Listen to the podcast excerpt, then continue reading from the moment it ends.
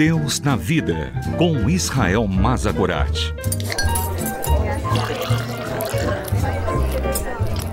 Olá, eu sou Israel. Sente-se, pegue o seu café e vamos conversar sobre Deus e sobre a vida, sobre a fé e sobre as nossas dúvidas.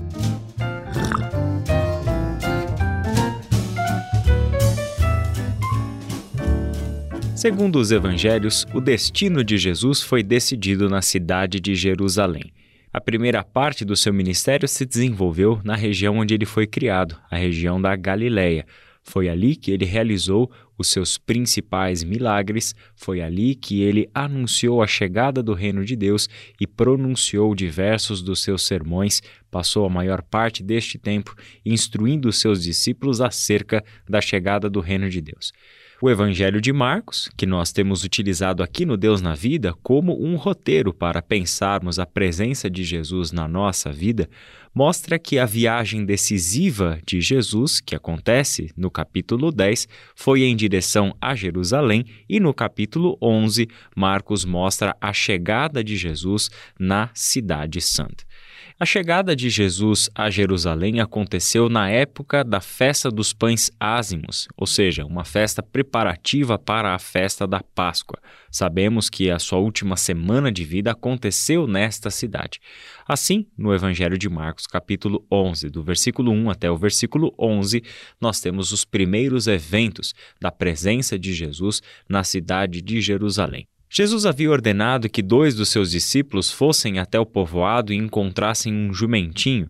Após fazerem exatamente como Jesus lhes ordenou, o versículo 4 em diante diz assim: Eles foram e encontraram um jumentinho na rua, amarrado a um portão. Enquanto o desamarravam, alguns dos que estavam ali lhes perguntaram: O que vocês estão fazendo desamarrando esse jumentinho? Os discípulos responderam como Jesus lhes tinha dito, e eles os deixaram ir. Trouxeram jumentinho a Jesus, puseram sobre ele os seus mantos, e Jesus montou. Muitos estenderam seus mantos pelo caminho, outros espalharam ramos que haviam cortado nos campos. Os que iam diante dele e os que o seguiam gritavam: Hosana, bendito é o que vem em nome do Senhor. Bendito é o reino vindouro de nosso pai Davi. Hosana nas alturas. Essa expressão Hosana é uma expressão de saudação para aquele que vem em nome do Senhor. E todo este povo sabia quem é que ia em nome do Senhor, o rei. Ali se cumpria a profecia de que o rei entraria na cidade de Davi e seria celebrado por aquela multidão.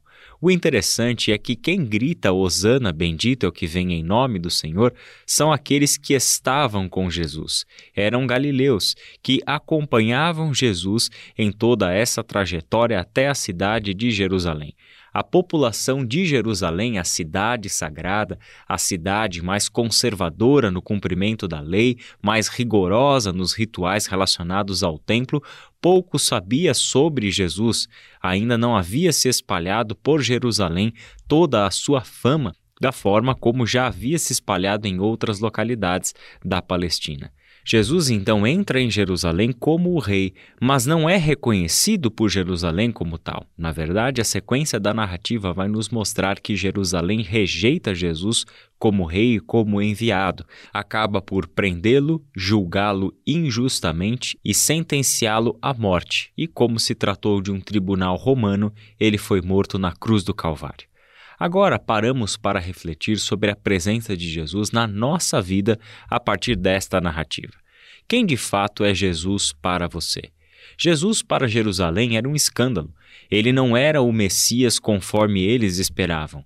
Nele não havia realeza, nele não havia pompa, nele não havia nada do que os ricos e poderosos deste mundo tinham a oferecer.